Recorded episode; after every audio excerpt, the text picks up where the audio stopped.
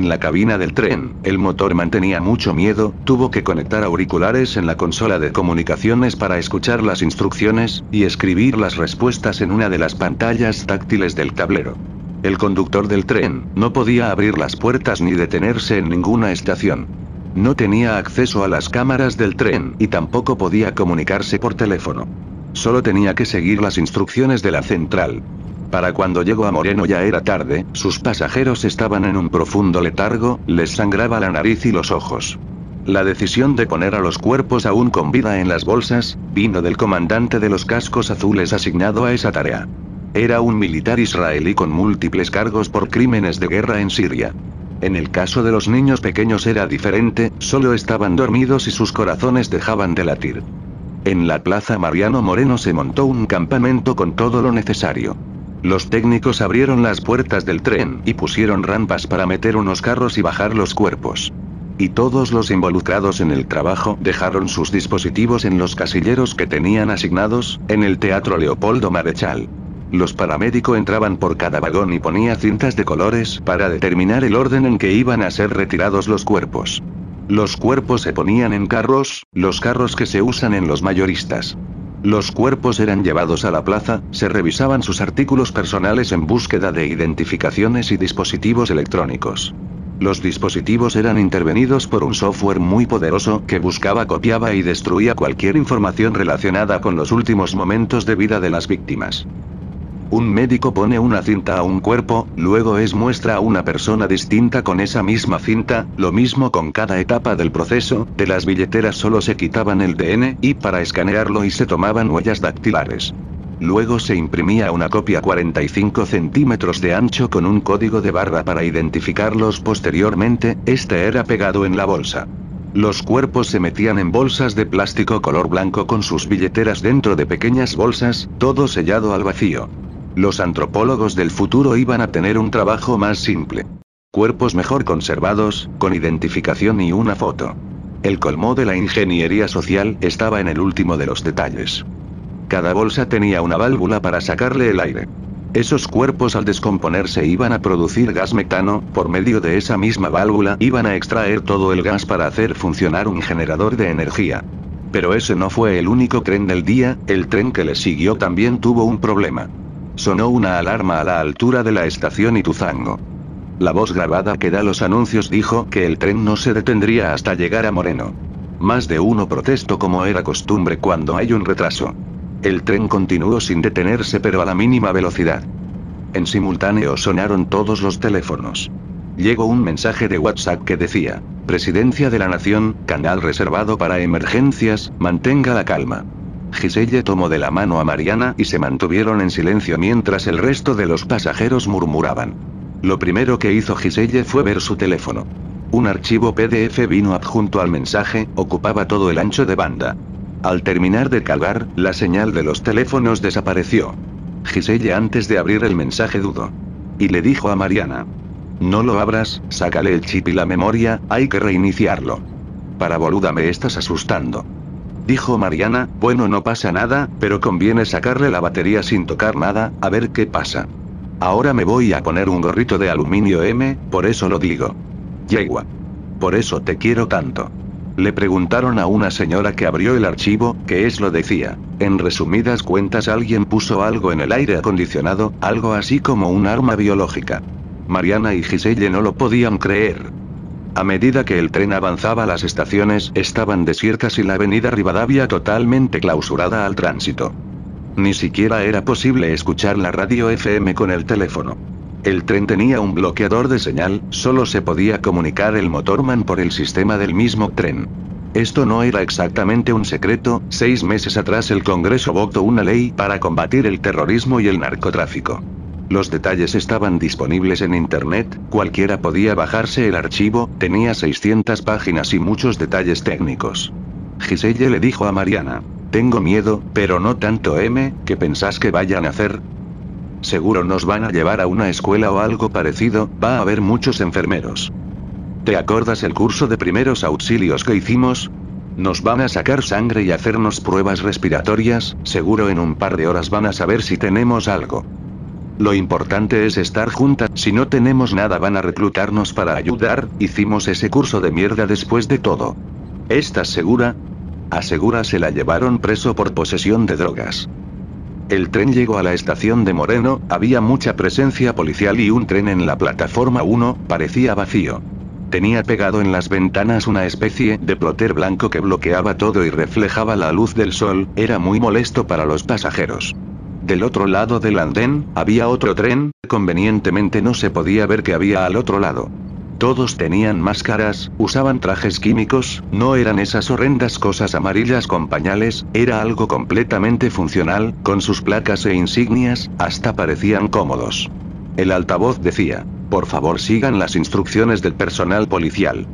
El vagón del extremo oeste de la estación abrió una puerta y entró un señor.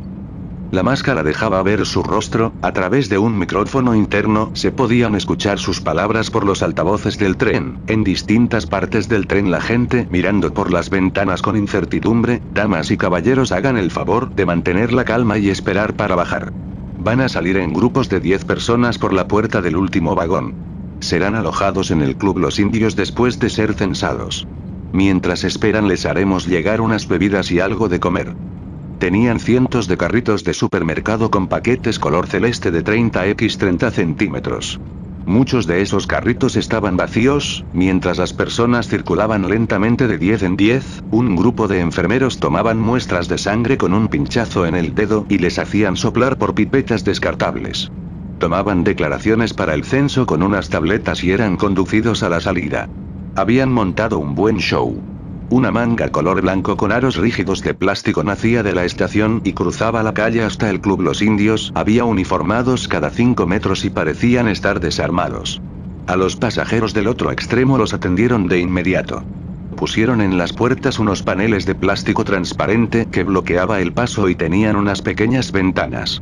Abrían las puertas, una por cada vagón y por allí repartían los paquetes de comida y botellas de agua. También colgaban del mismo dos bolsas, eran para poner la basura separada. Giselle y Mariana estaban en el primer vagón, en instantes llegaría su turno para salir. Escúchame bien, cosita de esto vamos a salir juntas, pero quiero ver hasta dónde podemos llegar sin cagarla. Yo calculo que hasta la puerta. Quédate tranquila, que no nos van a separar. Y no tomes de esa agua. Semanas atrás en una reunión entre los mandos de las Fuerzas Armadas y asesores de seguridad privados. Un salón muy grande con una mesa larga y muchos hombres y mujeres vestidos de civil. Y un hombre hablando frente a una proyección con infografías. No hizo falta comprar equipos de vigilancia costosos.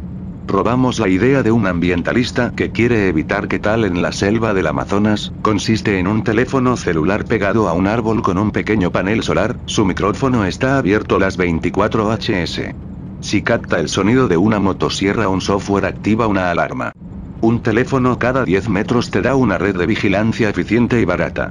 Pero tengo entendido que no habrá cobertura de telefonía celular, tampoco internet. Por esa razón apostamos a un plan parecido pero más ambicioso. Compramos los detectores de movimiento de las consolas Nintendo. Tranquilo, respetamos el presupuesto, compramos el lote completo, si no nos las vendían a nosotros, se las iban a tener que meter en el culo. La idea está adaptada a la situación que plantean. Vamos a usar los teléfonos secuestrados de la misma forma que en la selva, pero también vamos a usar sus cámaras, van a estar sincronizadas con los detectores de movimiento. La red va a estar conectada a las antenas de los radioaficionados y emisoras de FM locales. Solo hace falta un tráiler con un generador y un grupo de soldados o policías para proteger a los operadores y el equipo. A lo largo de las vías de ferrocarril de Once hasta la ciudad de Moreno. Dos grupos de drones, liderados por un avión Putara patrullan las 24 HS. Los relevos venían de la base del Palomar. En el club Los Indios de Moreno las personas entraban en grupos de 10 personas y eran recibidos por personal médico. Los guiaban a las canchas de básquet del primer piso, allí encontraron cientos de puz con mesas ratonas que tenían puertos USB para cargar los teléfonos celulares. Mientras todos los aviones eran usados para patrullar la línea Sarmiento, los militares discutían si era posible usar las avionetas que secuestraron a los grupos narcos para el patrullaje del dique Rogero. Una vez instaladas en las canchas de básquet, juntaron los puff y se tomaron de las manos. En general se podría decir que era un lugar silencioso, pero esto solo pasaba en las mentes de las dos. El lugar era un denso murmullo inasible, todos estaban tranquilos, jamás en su vida habían visto a las autoridades trabajando de manera eficiente. Mariana frunció el ceño, Giselle sabía que cuando Mariana hacía esto, es porque tenía algo que decir. O porque tiene ganas de un encuentro sexual rápido. Me encantaría pero tenemos público M, ahora que lo decís, tiene más sentido que lo que iba a decir yo. Entonces no lo digas y hagamos de cuenta que estoy menstruilandia. Las dos sabemos que la paranoica sos vos y que cuando me pongo sería es por algo. Si es cuando tenés ganas de... Ya dijiste que hay público. Voy a escuchar todo lo que tenés para decir. Porque nos pusieron acá? ¿Y no en un lugar más alejado? Muchos engranajes se ponían en movimiento, Mientras Giselle y Mariana hablan, una fila de camiones de recolección de basura, volquetes y camiones de carga estacionaban frente al parque Los Robles en su interior, miles de bolsas con cadáveres selladas al vacío. Seguramente por una urgencia de contenernos. En medio de una zona tan urbana, pudieron enganchar dos locomotoras y llevar el tren hasta Álvarez y armar un campamento ahí. Capas que no tenían presupuesto para. Drones boluda. Tenían drones volando por encima de la estación. No me hables de plata. Og no te voy a poner excusas obvias. Es sospechosamente eficiente que un ataque terrorista sea declarado y en menos de una hora hayan montado todo esto para control de daños, no lo dije yo, lo dijiste vos. Es sospechosamente rápido todo esto. Mientras la cancha de básquet se llenaba. En la pileta de natación, Luciano estaba parado con una postura marcial frente a la pileta, pensaba para sí. Qué lástima que no la podemos usarla para llenarla de peces, tiene cloro esta mierda. Después voy a tener que preocuparme yo cuando empiece a faltar la comida. Igual para eso falta, el agua con diarrea, es un poco exagerado como método de distracción pero bueno. En una de esas le ponen un moño a esta situación y no tenemos que llegar a tanto. Se oye un toquido en la puerta y entra un policía. Disculpe señor, ya terminaron de entrar todos. Oh, en este lugar, que nadie entre. Ahora voy para allá. Se puso el equipo y se dirigió a la salida. Tenía una agenda ocupada, sabía que todas las personas estaban bien. Era uno de los trenes que no recibió un ataque, las otras cinco formaciones no tuvieron esa suerte. También sabía que no podía mediar en las decisiones de los ases y los cascos azules. Ellos tenían una agenda aparte. No le gustaba la idea de tener tropas extranjeras en territorio nacional, pero sabía que era un mal necesario.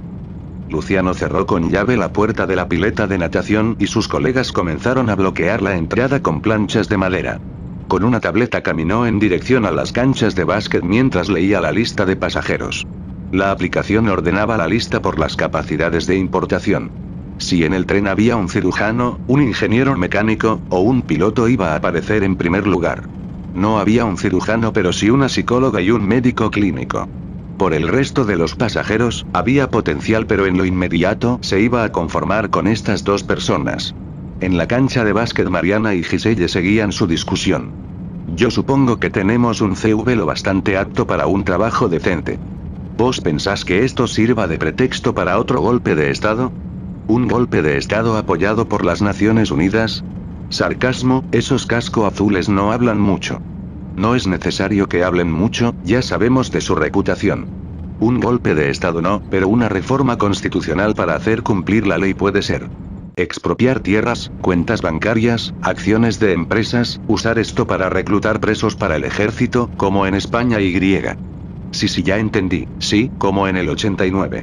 Luciano se dirigió a donde se encontraban Giselle y Mariana con un par de tazas de café. Hola, ¿qué tal? ¿Quién es usted? Mi nombre es Luciano, soy subcomisario de la policía bonaerense. ¿Les importaría charlar en privado?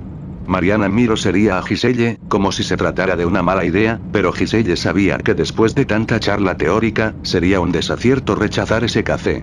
Los tres caminaron a las escaleras y bajaron al bucete para charlar. ¿Por qué traer las tazas de café? Si el lugar de reunión era el bucet, porque el café de este club es un asco, luego se quitó la máscara y la manguera del respirador, eso era mentira, el café lo hicieron en esa misma máquina de café. Porque se quita eso no estamos enfermas acaso. No, ustedes dos están bien, y no se preocupen por el resto. ¿Como nosotras? Ustedes están bien, los demás tienen algo controlable. ¿Vamos a ser objeto de análisis clínicos? No, pero necesito de su ayuda. ¿Escucharon alguna vez que el miedo es contagioso? Necesito propagar el optimismo. ¿Usted habla en serio? Porque el café es muy rico, pero... No somos maestros jardineras, no, no hablaba en serio. Cuando las personas se disponen a tener miedo, van a tener miedo. Y ustedes no tienen miedo. ¿O sí? A estas alturas supongo que sabe quiénes somos, cuando nacimos y todo eso. Justo por eso las llame, tengo entendido, que ustedes hicieron cursos. Primeros auxilios, la Cruz Roja. También que sos psicóloga y vos sabes inglés. Puedo ver las películas sin subtítulo, nada más. Es que no me gusta leer, siempre dice lo mismo. Pero no entiendo qué es lo que necesita de nosotras. Tenemos asesores de las Naciones Unidas y no todos los oficiales saben inglés, necesito una intérprete, es solo por hoy. Y también voy a necesitar a una psicóloga, esto no pasó solamente acá. Voy a pedirles discreción. Nosotras vamos a estar juntas, no vamos a estar separadas en ningún momento. Giselle tomó la mano de Mariana con fuerza, se notaba en su voz que no estaba dispuesta a negociar. Nosotras no vamos a separarnos. ¿Y si tengo que llevarlas a un lugar con bajo riesgo? Sin riesgo biológico, trabajando cada una en lo suyo y juntas. Si quieren puedo darles un momento para pensarlo. Mariana miró a Giselle y asintió con la cabeza. G, le, está bien, las espero afuera.